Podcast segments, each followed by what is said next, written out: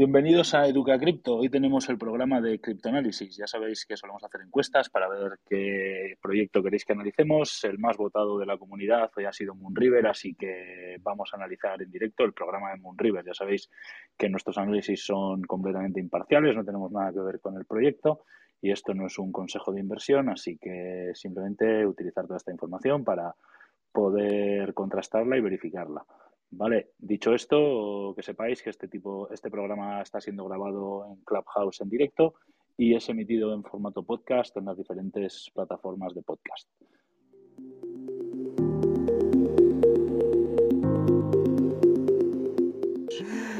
A ver, eh, bueno, ya sabéis lo que yo pienso de, Solidity en general, ¿no? Y a mí este proyecto. por todos ya hoy.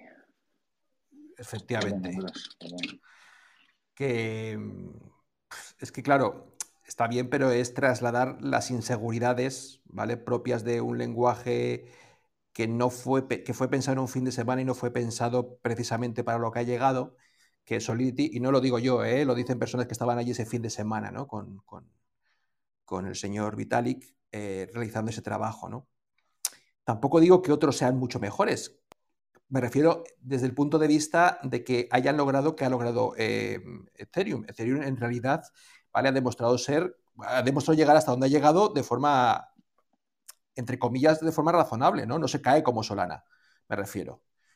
Entonces, eh, Es que eso que has dicho tiene un punto, ¿sabes? ¿Te acuerdas? Claro, claro. Las diferencias de, de Gavin Good, de Hoskin y de este, de, de Hoskinson y de Vitalik, de que decían que eh, Vitalik, eh, Ethereum se creó un fin de semana por cuatro programadores, Polkadot lleva cuatro años con 50 no sé cuántos programadores y todavía no se ha acabado.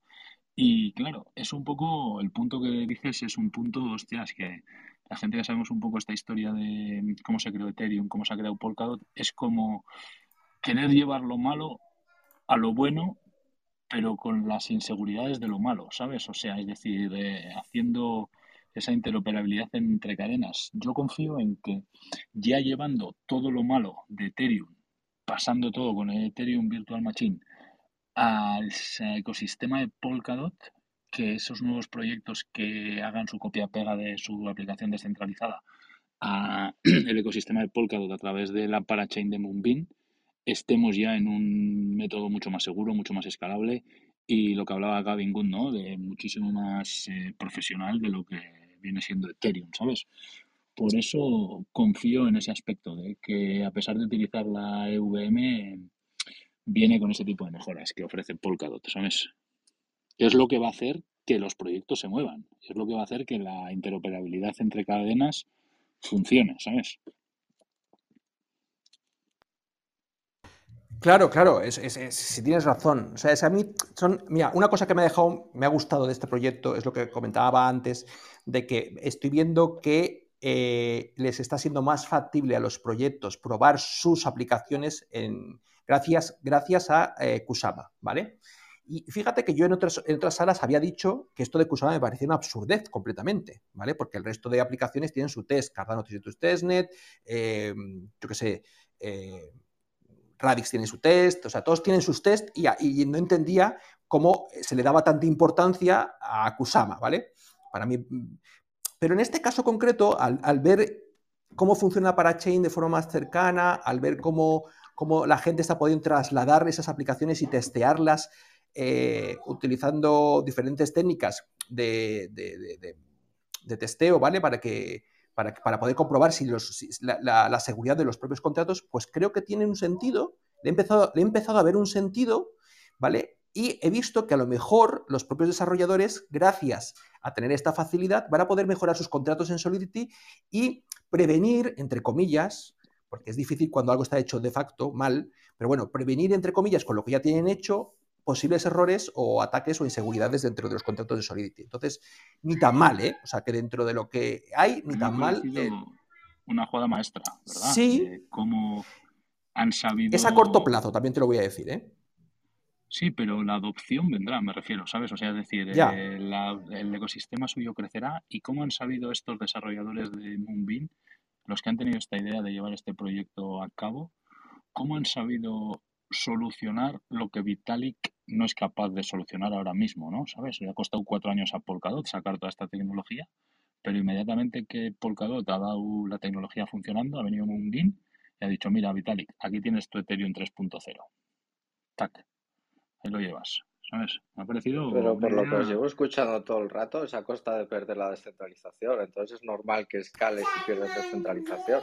Claro, claro, efectivamente. De, que tiene sí, sí, sí, sí. nodos, o sea, eso lo tiras abajo en, en una tarde. Ethereum no lo tiras abajo. Tienes toda la razón, Omar. Eh, ahí es donde yo iba a la siguiente, ¿vale? había, empezado por los contratos, que es. Había empezado por los contratos, que es, digamos, su insignia. Si te das cuenta en la página de esta gente, lo primero que hablan es que son Solidity, ¿sabes? Es como su insignia, ¿no? Porque es lo que hacen en realidad. Y luego lo siguiente, lo que tú muy bien dices, Omar, que es. Eh, a ver. Eh, Pero no olvidemos que está eh, lo que da la seguridad a la red no son las parachains, ¿eh? Lo da el layer 0 que es Polkadot, que es el que ofrece la seguridad a las 100 parachains. Pero Polkadot tiene 290 nodos, una cosa así. Tampoco es que tenga una locura. O sea, tampoco es que Polkadot sea muy descentralizado, que digamos. No, no, si no es tema descentralizado. Es lo que hemos comentado antes, que ahora mismo no hay un layer 1 en el mercado que sea descentralizado. Eh, lo más parecido es Bitcoin, o sea, Bitcoin es descentralizado totalmente y después de Ethereum. Claro, pero estamos hablando de eh, Layer One quitando lo que es Bitcoin, ¿eh? metiendo dApps descentralizadas y todo este tipo de Pues lo más parecido descentralizado es Ethereum y por eso precisamente tiene el problema de los fees porque es descentralizado. Todos estos proyectos como Solana, Solana es súper centralizado, entonces es normal que sea barato las comisiones en un sitio centralizado. Es lo de siempre, o sea, si es Claro, claro, tiene razón, Omar tiene razón. Las comisiones son baratas porque hay una centralización. Y son cuatro los que se llevan la pasta, 48 en este caso, ¿vale?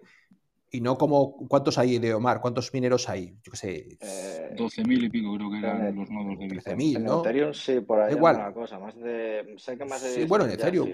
O en Radi, o en este, o en Bitcoin, ¿sabes? o sea, claro que mucha gente come de, eso. 150.000 nodos. Claro, claro mucha gente come de eso. De lo otros come muy poca gente. Entonces, es normal que, como dicen bien Omar, haya unas fees bajas. Pero claro, también Omar, a la gente, me refiero al que se quiere meter en este mundo, le da igual. Eso, eso que estamos hablando en muchos casos les da igual.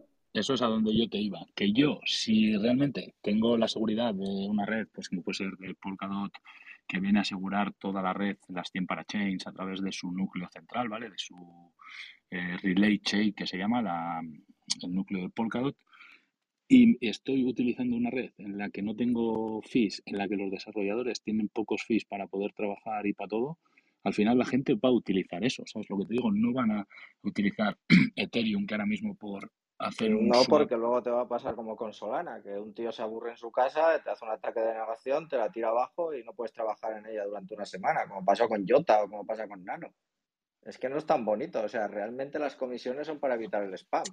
Si las comisiones son bajas, no evitas el spam. Yo estoy convencido que Polkadot no lo tiran como, como han tirado Solana. Eso está claro, porque además eh, va todo gestionado con el núcleo interno de la relay chain de Polkadot. ¿Sabes? Ahora mismo estoy mirando el tema de los de los nodos de Polkadot con el móvil, pero no, no lo veo, ¿sabes? Oye, y que lo, os, lo habéis mirado mejor, pero eh, ¿cómo funciona una persona que tiene Move el token ese en Binance o en un exchange y se lo lleva, digamos, a la cadena? ¿O son independientes? ¿No hay una conexión? Pues mira, para empezar, GMLR no se puede sacar de Binance ahora mismo. Es que, es que no entiendo yo la conexión. Por ejemplo, porque bueno, Tron, pues tienes a, a través del TRC20, no, y todos estos, pero no, no lo veo yo tan claro cómo, cómo funciona. Es simplemente como una cosa.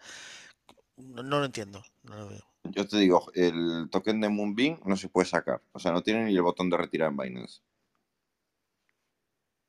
Mira, eso es lo que me pasa a mí con Bitcoin, que no tengo el botón ni de, ni de retirar ni de vender.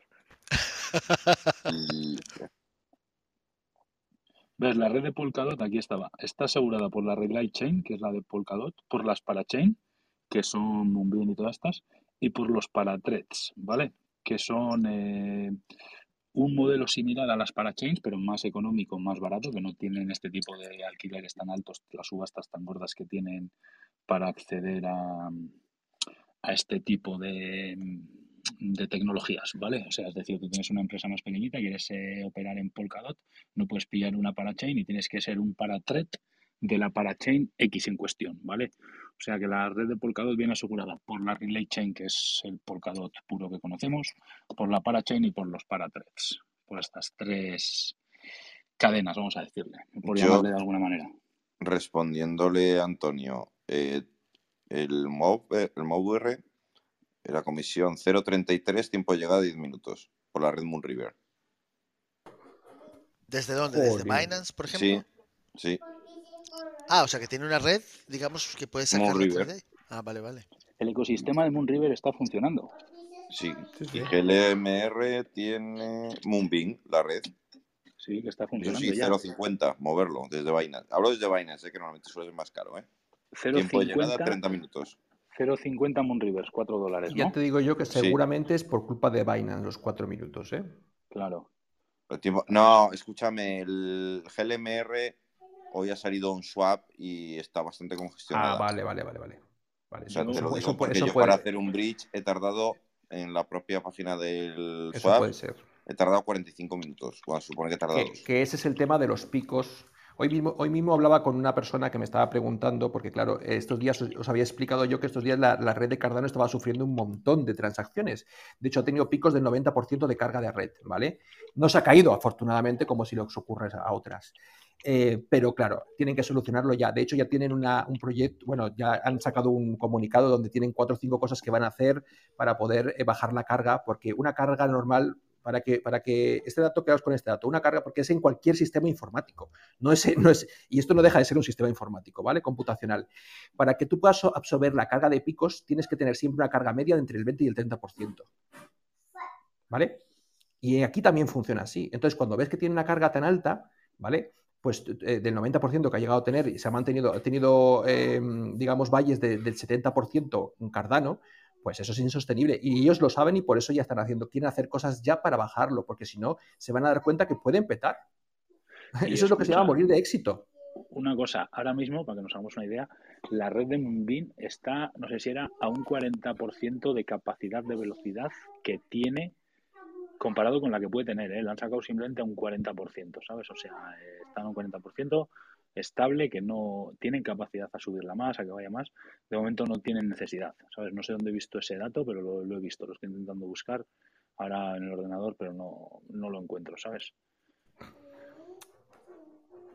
Por eso te digo que son más, son más historias que simplemente el hecho en, sí mismo de... Y claro, para poder solucionar eso, pues, ¿qué, va a hacer, qué va a hacer Cardano? Pues enseguida va a crecer, va a crecer el, el- eh, bloque, pues las típicas cosas, ¿no? Van a intentar agilizar también...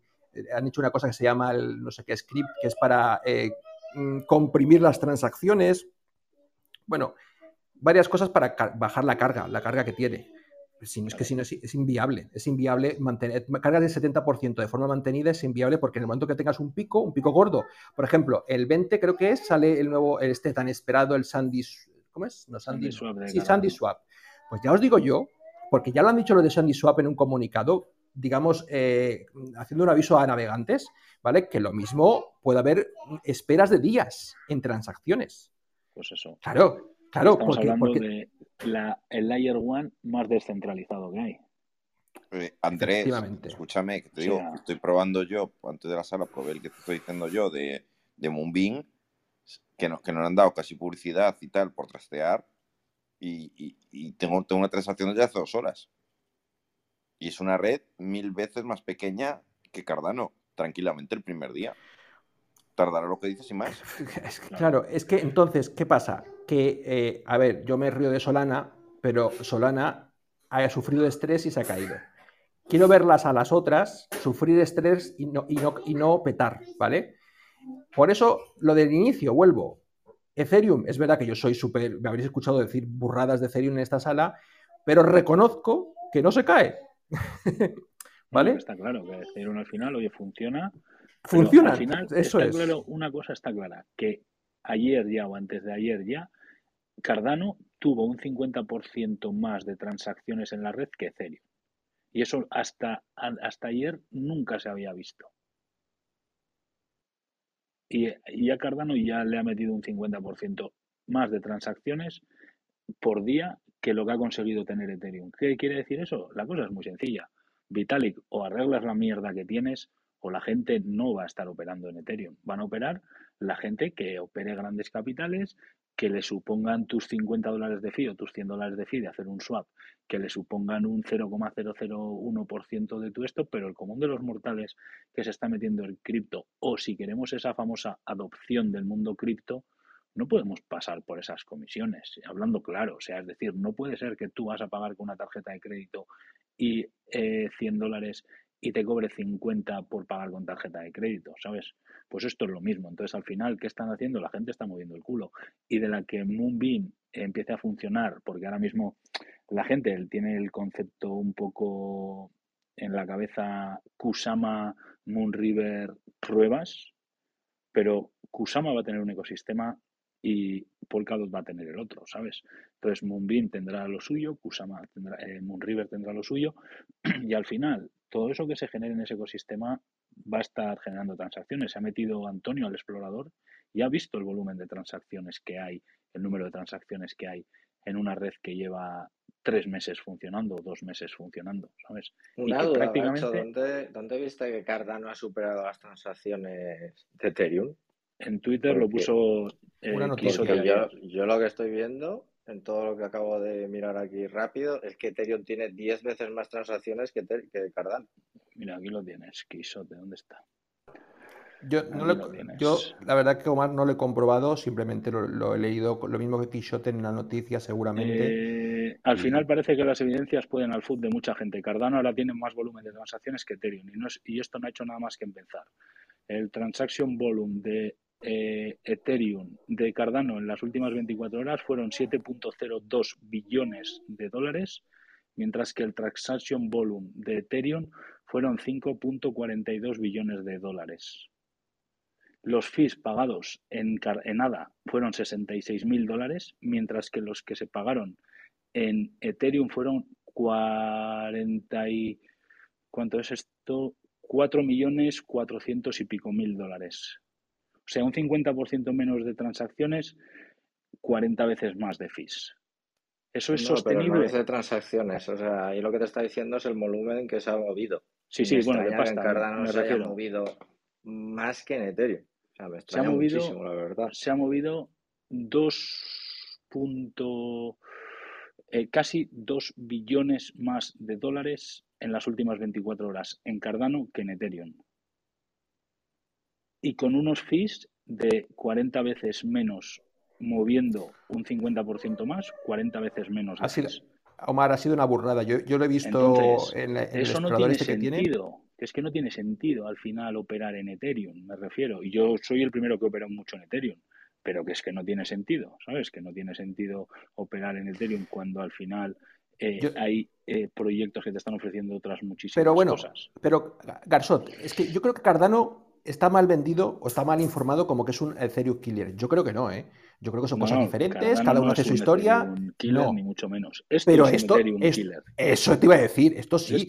es, que yo no entiendo qué hace. No, no entiendo, no. Es que si te has dado cuenta, esta media humanidad ya está. Me refiero, los proyectos de Ethereum están todos, ha metido la cabecita rápidamente en al probar ahí dentro. A ver qué pasa. Y escucha una cosa, que nosotros estamos todo el día metidos en esto, y estamos analizando 20.000 proyectos no nos habíamos parado a analizar en frío. No, no, no, vamos. Yo es que siempre a Polkadot le he tenido un poquito de ojeriza.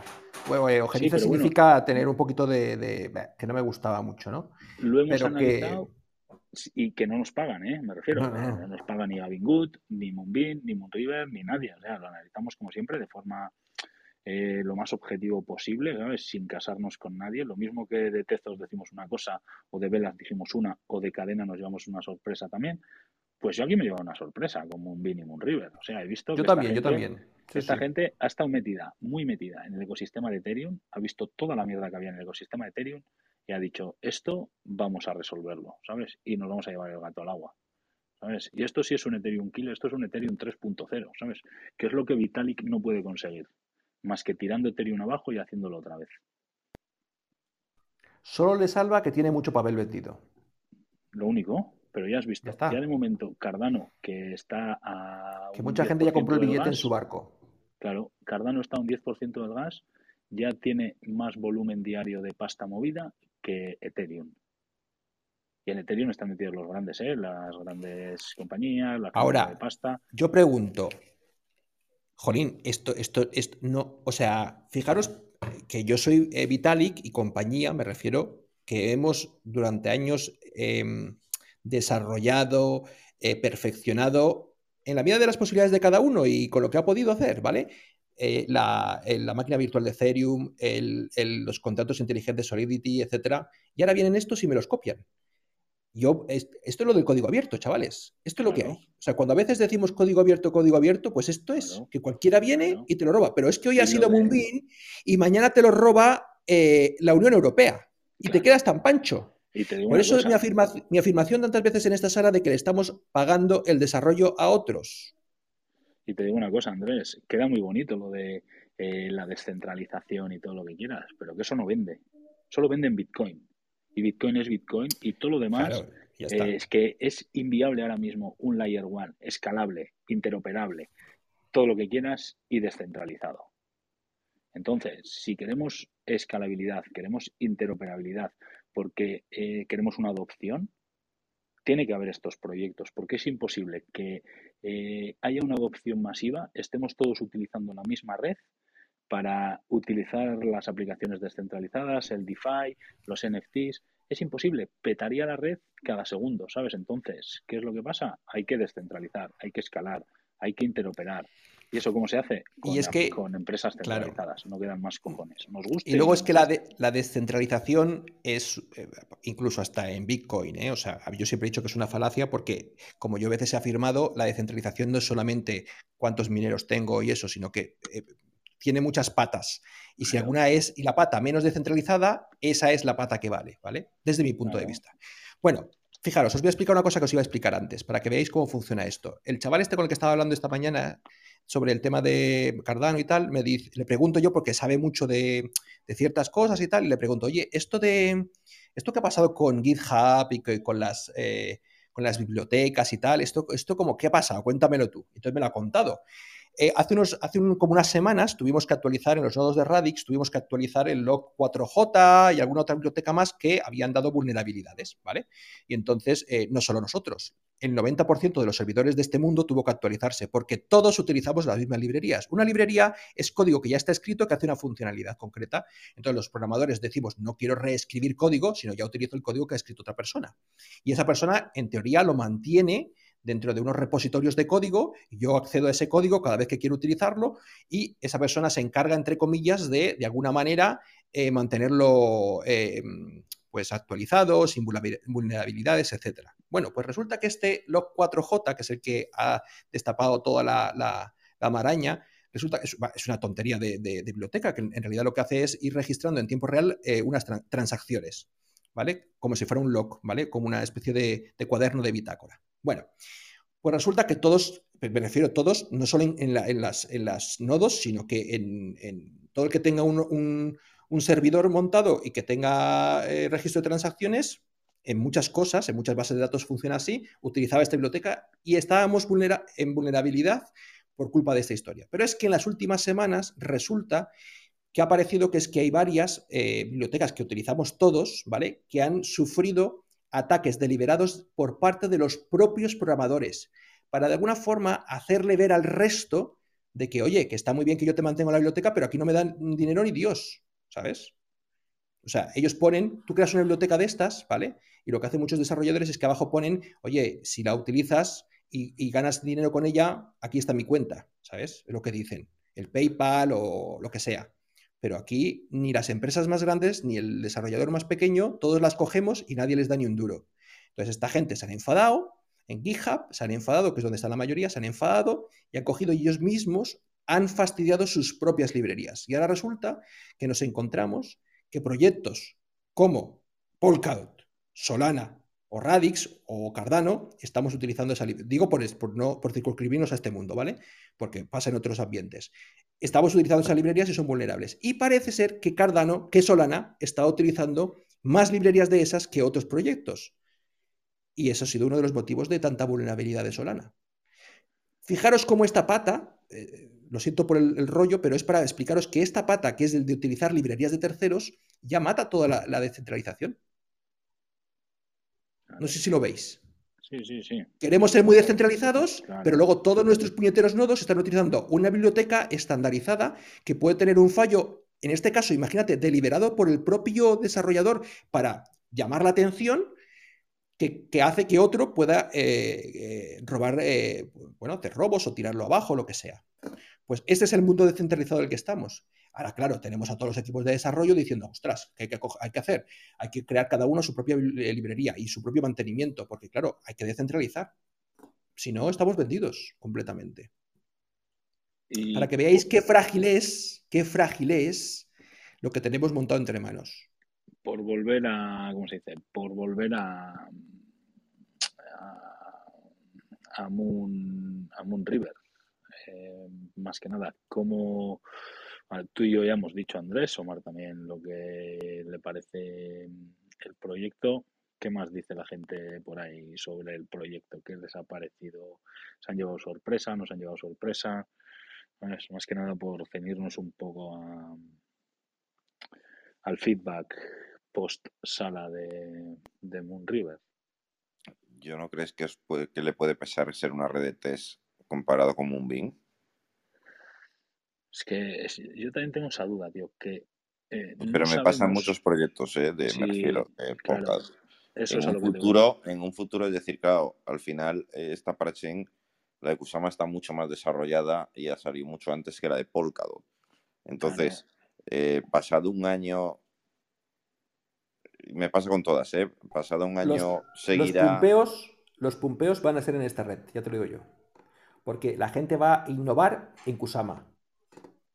Y luego las cosas a largo plazo, fiables, que ya funcionan bien, para, para eh, Moonbeam. ¿Sabes qué te quiero decir?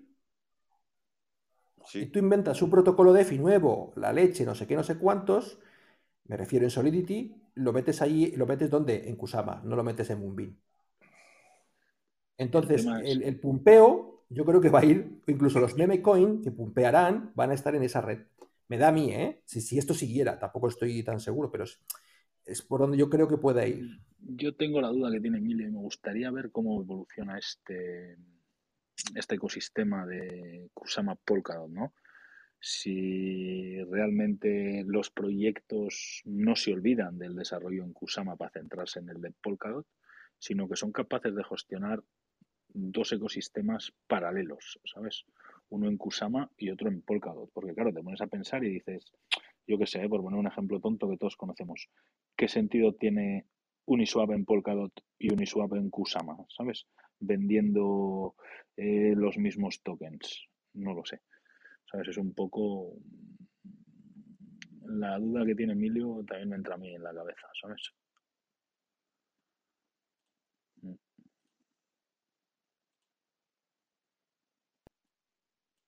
Es que, es, que lo de duplicar eh, eso yo lo veo difícil.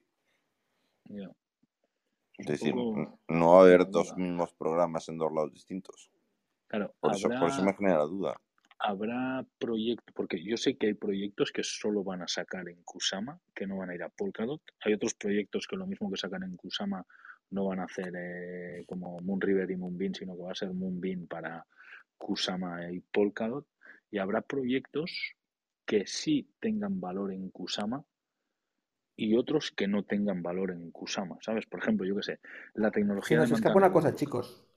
A ver, a ver si esto os aclara. Perdóname, Garsot. Se, nos escapa una cosa, que yo no he visto cómo publicar un, contrato, ¿eh?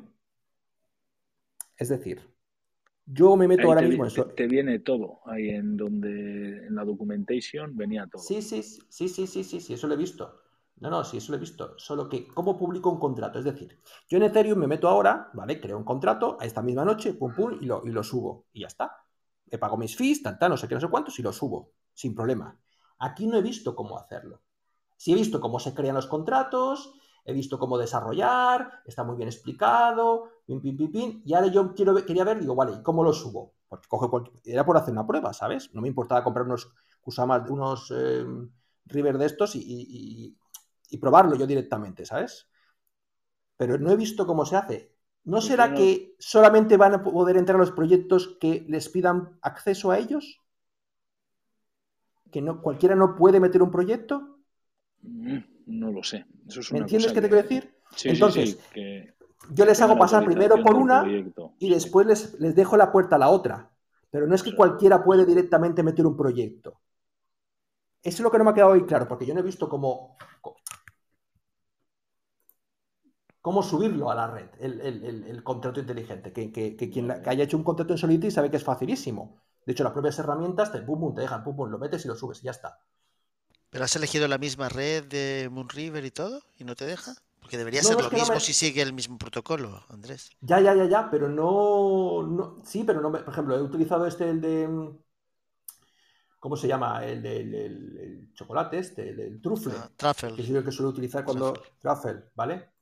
Eh, cuando esto, y no, no he visto cómo se hace, a lo mejor es que no lo tengo actualizado, tengo, tengo que mirarlo mejor, más, más detenidamente posiblemente. Porque si utilizas la herramienta, digamos, estándar, con conectarte a esa red debería permitirte eso es, hacer el deploy. ¿no? y haces deploy, pero no, mm, no, he visto cómo hacerlo directamente. Eh, puede compilar, fíjate, lo estoy viendo aquí, eh, se puede compilar perfectamente, pero ¿cómo hago el deploy? Pues eligiendo la misma, las direcciones de, son las mismas, ¿no? También hace un migrate, hace un migrate para que puedas traerte directamente. Entonces, he conectado las dos cosas que vi en su momento, que me quedó ahí como un poco ahí en el limbo, ¿vale? Ese pensamiento con lo que estáis diciendo vosotros ahora, lo que decía Emilio y lo que decía Garzot. ¿Será que ellos tienen que dar acceso de alguna forma? Porque entonces sí tendría sentido tener dos, ¿no? Dos redes.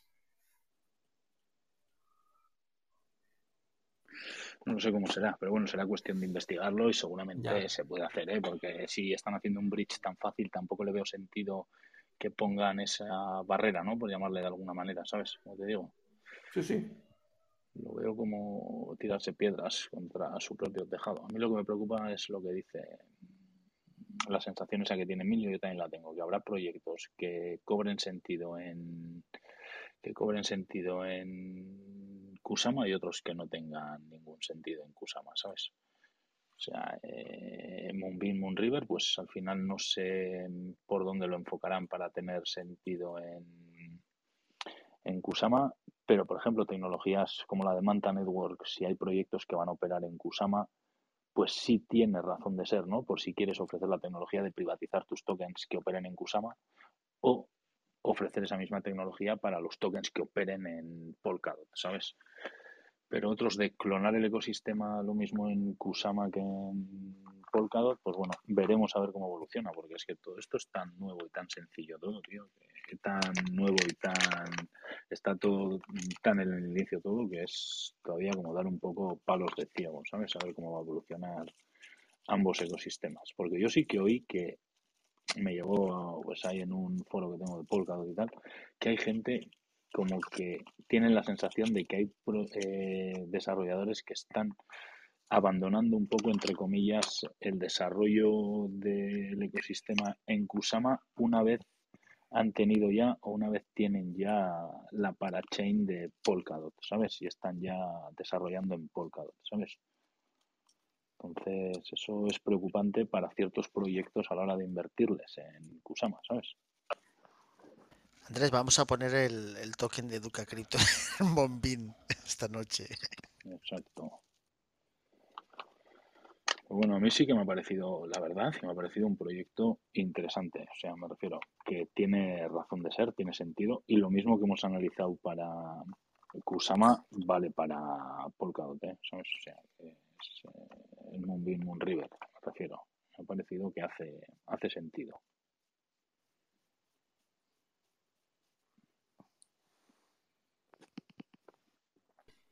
Hombre, si, si Polkadot logra llegar a hacer esa eh, verdadera interoperabilidad entre, entre, todas estas redes, porque ahora mismo solo hay dos, ¿verdad? Está esta y ¿cuál es la otra? ¿Cuál es la primera? ¿A qué te refieres? Akala. Akala, no, esa, eh, no. Pero no, no, en, en Kusama hay 10 y... no, no, estos también tienen la de la, la otra, Moonbeam ¿no? y Moonriver, dices, ¿no? Eso, Moonbeam, vale, Moonbeam, Moonwheel es la segunda que la segunda parachain que han adjudicado. Es la segunda, ¿no? En, en Polkadot ahora mismo ya hay seis parachains ahora seis, seis adjudicadas y en, en, Polkadot hay 16 parachains y van por la auction, o sea, por la subasta número 22 de 100. En Kusama dices, ¿no, Garchot? En Kusama, sí, perdón. No sé si he dicho Polkadot. Sí, lo he dicho al revés. O sea que en Polkadot tienes 16. No, al revés. Kusama, Kusama 16 y en Polkadot 6. Eso es. Funcionando, ¿eh? Ha habido de, de, las 13 subastas que se han llevado a cabo en Polkadot, hay 6 funcionando. De las 22 subastas que se han llevado a cabo en Kusama, hay 16 funcionando. Y, les, algún, les dan tiempo o, bueno, las 48 semanas estas que tienen, ¿no? Eso es para utilizarla para Chain. Luego las tienen que renovar, ¿no? Pero hay proyectos muy interesantes como Interlay que viene a traer Bitcoin nativo al ecosistema de Polkadot, ¿sabes? O sea, es que viene... Ya, Sí, sí. Andrés, eso digo que, desarrollar antes de, ir a la subasta, lo que tú puedes estar trabajando ahora mismo. Ahora, por ejemplo, Manta... En la última parachain, por ejemplo. Claro, te pongo el ejemplo de Manta. Manta eh, optó a la parachain de Kusama con Calamari, la ganó, tiene la parachain de Calamari, de momento está la parachain, está el token, no está funcionando el producto porque lo están desarrollando, están haciendo, ya has visto tú, la testnet eh, para empezar a funcionar, están haciendo los signers para firmar las transacciones en Windows, en Mac, en Linux también tienen ya y tal y cual. Y de momento no están optando a la parachain de Polkadot hasta que no acaben de desarrollar el proyecto en Calamari, hasta que no acaben de desarrollar la testnet de Calamari, porque esa testnet de Calamari, cuando esté acabada la última fase de la testnet, va a ser ya la mainnet, o sea, la red principal, tanto de Calamari como de, de Manta en Kusama, Calamari en Kusama y de Manta en Polkadot. Entonces depende un poco de la estrategia de cada proyecto que quiera llevar, ¿sabes? Por ejemplo, el de Subsocial, el proyecto Subsocial. Subsocial va a funcionar con el nombre Subsocial tanto en Kusama como en Polkadot. En las dos redes se va a llamar igual, ¿sabes? Y va a ser el mismo, todo igual, para Kusama y para Polkadot, ¿sabes? Subsocial. Gensiro. Gensiro es Kusama, Equilibrium es Polkadot. Pues eso, que, si Polkadot logra que todas esas redes se interconecten entre ellas y puedan ser... Em, todas se van a conectar entre ellas a, través de, a través de la relay eso es, que es Polkadot. Pero bueno, pero que todavía eso no, no funciona, o sea, me refiero que No, porque va, a haber, va a haber 100 de inicio, al principio van a ser 100, pero claro, de momento ya ves las que hay. Hay 16 en Kusama de las 100 de 22 subastas que se han llevado a cabo, claro, y todas esas tienen que desarrollar producto. Y todas esas tienen que estar operables. Es una red para gobernarlas a todas, ¿no? Claro, es la red que asegura toda la seguridad, todas las transas y todo lo de las parachains. Claro, tiene que haber 100 parachains funcionando, interoperables entre sí, escalables, eh, que se presten servicios unas a las otras, etcétera. O sea, por ejemplo, el ejemplo sencillo y fácil de entender esto es Manta. Manta, la parachain de privacidad, tú vas a poder comprar en la a través de la red de Manta en el Manta Pay o en el Manta eh, Swap, o sea, Manta Pay es eh, para pagar y el Manta Swap es en exchange, tú vas a poder comprar los tokens que hagan acuerdo con Manta y digan, oye, queremos eh, vender eh, los tokens nativos de Polkadot en tu exchange, en Manta Swap, y utilizarlos ahí para privatizarlos. Y quiero que tú, Manta, en nuestras parachains, en, en mi exchange de Moonbeam, en mi exchange de Akala, en lo que sea, ofrezcas la tecnología de Manta para que los usuarios que utilicen mi red, si quieren, puedan privatizar sus transacciones de los tokens nativos que pueden de los tokens nativos de Polkadot que pueden adquirir a través de mi red, que mi red es mi parachain, ¿sabes? Entonces, por eso te digo que si tú te fijas, la mayoría de proyectos de Polkadot hacen acuerdos entre ellos, se llevan muy bien, hacen amas conjuntos, hacen reuniones conjuntas. Por ejemplo, Manta ha hecho acuerdo con Secret Network para Manta para privatizar los tokens y Secret para privatizar los NFTs. Sí, porque no son opositores, vienen a trabajar juntos en una misma red. o sea, no son competencia. Claro, eso es. Sino que son complementarios. Y de alguna forma, eh, Polkadot eh, restringe el acceso a diferentes proyectos. Por ejemplo, imagínate que ahora hubiera un proyecto que dijera, yo quiero hacer lo mismo que está haciendo esta gente de Moonbeam. Un Moonbeam 2, pues. Eso es, otro. Ahí ya no te puedo contestar, lo que te vaya a decir me lo invento, o sea, no te puedo contestar si eh, Polkadot pone algún tipo de restricción a que no sean dos proyectos iguales o lo que sea, pero también no tendría mucho sentido hacer dos parachains idénticas de exactamente lo mismo, ¿no? Un EVM idéntico que viene a hacer Moonbeam, a no ser de que vengas a hacer lo que hace Moonbeam, pero añadiendo algo más, que seguramente te salga mucho mejor eh, hacer una parachain con esa carencia que tienes en las parachains, hacer una parachain aparte para ofrecer esa carencia y complementarte con otra de las parachains, ¿sabes? O sea, los proyectos de Polkadot en realidad, si tú te fijas, son como muy, muy colaborativos entre ellos, ¿sabes? Porque saben cuál es la interoperabilidad entre cadenas y saben que yo te voy a necesitar a ti y tú me vas a necesitar a, ti, a mí. O sea, eh, Manta Network va a necesitar Moonbeam para ofrecer el servicio de privatizar todos y cada uno de los tokens que se comercialicen en la red de Moonbeam, tokens nativos de Polkadot que se comercialicen en la red de Moonbeam, y Manta Network va a necesitar a Moonbeam para que Moonbeam ofrezca esos tokens en el exchange de Manta y que los usuarios de Manta, en la parachain de Manta, directamente cuando compren ese token en los exchanges, tengan la opción de privatizar esas transacciones ahí mismo, in situ, ¿sabes? Por eso se vienen esas colaboraciones que se hacen. Me estaba preguntando alguien por el, por el Telegram si dice, pues tenemos que llevar Cardano a una parachain. Pues ya vendrán, seguramente, todavía no están todas las parachains, pero seguramente venga alguna parachains que venga a, hacer un bridge con Cardano, seguro. Sí, hombre, claro, bridge seguro, pero no llevar, no, es que son modelos contables diferentes, le estaba respondiendo ahora, son modelos contables diferentes. Pero fíjate. utiliza el mismo modelo contable que vimos el otro día con cadena o con, o con pues Bitcoin, ¿no? Interlay, Interlay BTC, Interlay BTC es una parachain que viene a traer Bitcoin a Polkadot. Sí, pero, pero sin utilizar UTXO. Que sí visto no sé, pero viene a, traer Bitcoin nativo a Polkadot. No, le, no pone prueba de trabajo. Sin gruapear y sin nada. O sea, no es un Bitcoin envuelto. Es un Bitcoin nativo a una parachain de Polkadot. Entonces, claro, estamos... El token es lo de menos, y la, es la cuestión de la tecnología que hay detrás. No es la misma. Entonces, y en este caso yo creo que hasta, bueno, sería hacer un puente, pero ya un puente no es una parachain, es que es otra historia. ¿Sabes?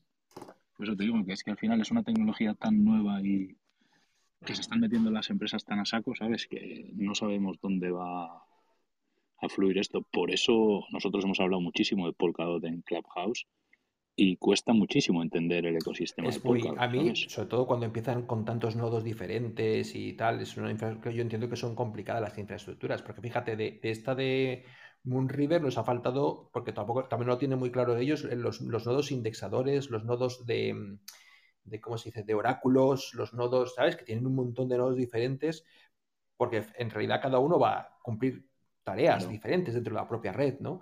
Eso son, son complicados. ¿eh? Yo, o sea, mm, yo entiendo que las personas que no que se acercan a este mundo de primeras, entender un, un, universo como es el de Polkadot es, es difícil.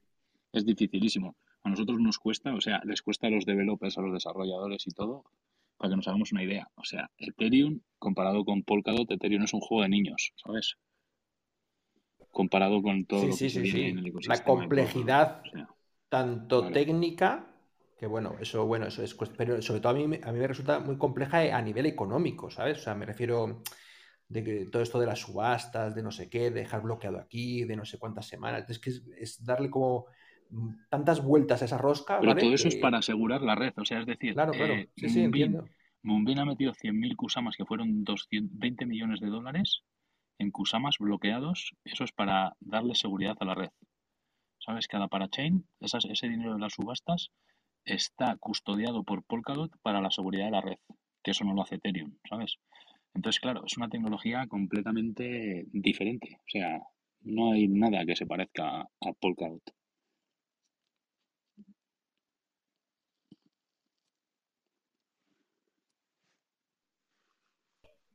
Así que bueno, esto ha sido Moonbeam. No sé si queréis comentar algo más, quedan cinco minutillos para que Emilio nos eche de la sala. Vamos a ver qué opinan Gaizto, Karen o Iliana, que no han hablado. Yo la verdad es que el tema de Polkadot sí tengo algo invertido, pero entenderlo y todo eso me cuesta un mogollón. no lo, no lo controlo mucho, la verdad.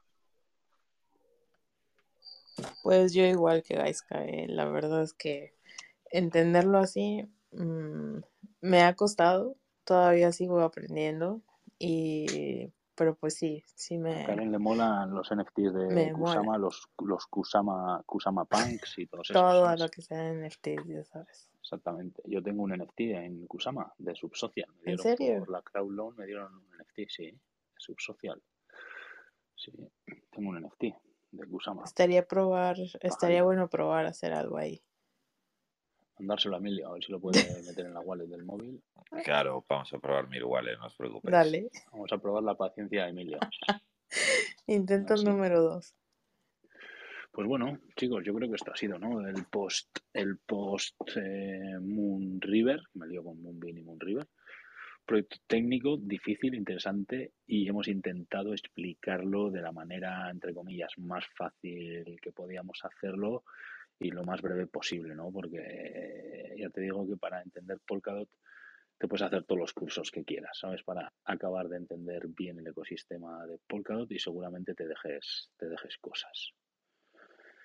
Así que nada, por mi parte yo creo que hemos hecho un análisis interesante, ¿sabes? Hemos descubierto un proyecto que viene a ser un Ethereum killer de verdad. Y gratamente sorprendido, ¿sabes? Como hay proyectos en los que no me sorprenden, que me hacen ni fu ni fa, pues bueno, este gratamente sorprendido, ¿sabes? Me queda la duda que dice Emilio, la compatibilidad Moonbeam, Moonriver, ambos ecosistemas, qué es lo que va a pasar, ¿sabes? Justo en este proyecto en concreto. Así que esa es la duda que me puede quedar del proyecto.